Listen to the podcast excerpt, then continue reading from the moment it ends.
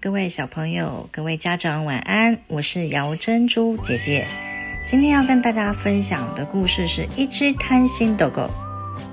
一只贪心的狗跑到一家猪肉店，偷了一根很大又骨髓的骨头。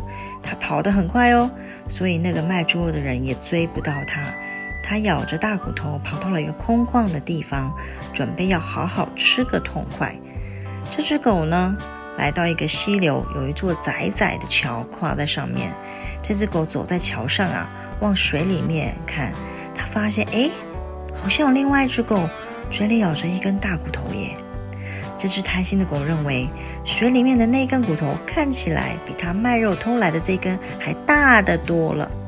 这只狗呢，就从嘴里丢了那根骨头，它就掉到水里而不见了。它跳进去水里面呢，想从另外一只狗呢抓更大的骨头。